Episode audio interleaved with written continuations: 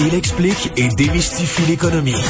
Pierre-Olivier Zappa, à vos affaires. Bonjour Pierre-Olivier.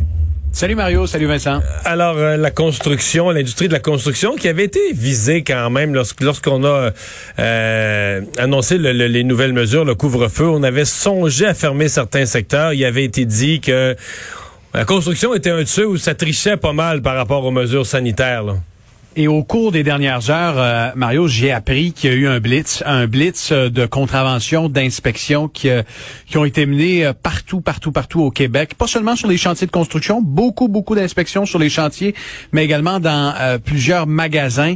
Et ce soir à l'émission, je vais vous confirmer qu'il y a une grande chaîne de magasins au Québec. et là, j'attends la confirmation, mais qui a été ciblée par pas moins de sept contraventions pour non-respect des mesures sanitaires. On sent que le gouvernement veut serrer la vis, envoyer un message. On a observé du euh, un, gros relâchement dans les lieux de travail. Écoute, il y a plus de 500 foyers d'éclosion dans les entreprises en ce moment, euh, entre 500 et 800. Alors, il, faut s'attaquer à ça. Je me suis rendu aujourd'hui sur un chantier de construction. C'était assez fascinant. Là, un des des plus gros chantiers résidentiels de la métropole. Je sais pas si ça dit quelque chose, Mario, en face de la tour de la Bourse, juste à côté là, euh, côté sud mm-hmm. de la tour de la Bourse. On est en train de, de, de faire un immeuble à condo et un immeuble à vocation commerciale aussi haut que la tour de la bourse. Euh, c'est énorme et là-bas, il y a à peu près entre 100 et 200 travailleurs. Je suis allé voir comment ça se passe, comment on fait respecter les mesures sanitaires. C'est vraiment pas toujours évident. Écoute, il y a des chefs de chantier qui se promènent avec des billets, puis quand les travailleurs respectent les mesures sanitaires, ils peuvent participer à un tirage, puis le tirage leur permet de gagner des cartes cadeaux. Fait que, on essaie d'encourager euh, les travailleurs, euh, mais c'est pas évident. Et euh, ce soir, 18h30 sur LCN, sur Cube Radio, je reçois le ministre du Travail, Jean Boulet, va venir faire le point sur ce blitz d'inspection. On aura des chiffres à vous donner et, le nombre d'avis d'infraction qui ont été euh, distribués là.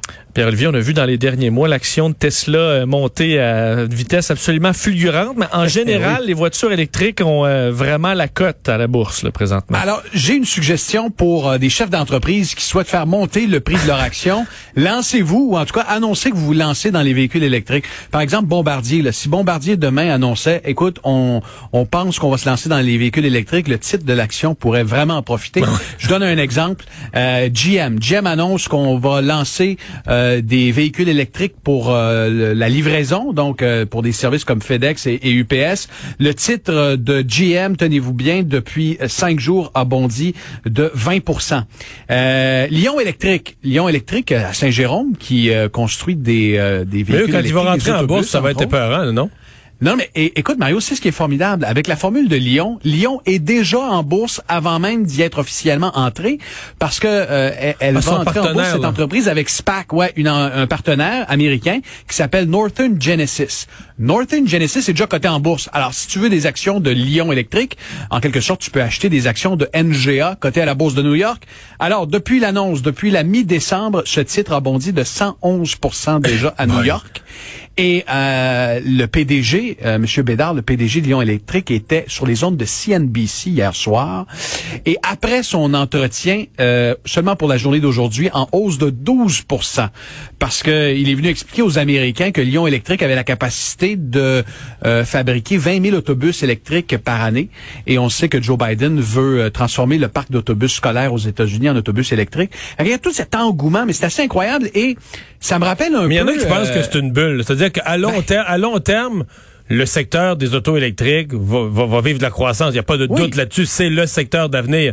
Mais je veux dire, augmenter, depuis depuis l'élection de Biden, je sais pas les chiffres que tu viens d'en donner, puis c'était tout comme ça. Il me semble qu'il y a une... J'ai lu que ça, ça, ça, se peut plus à un moment donné. Mais les, revenus des entreprises croîtront, croîtront pas à cette vitesse-là. Te souviens-tu en, 2018-2017 la bulle euh, du cannabis? Ouais. euh, Chaque entreprise qui annonçait, là, je me souviens Second Cup ou encore David Stee. David Stee nous disait, euh, je vais, on va lancer probablement un thé au cannabis. On est en discussion, on est en réflexion. Et, et dès qu'on faisait ce genre d'annonce-là, les, titres boursiers bondissaient de 25, 30, 35% par jour.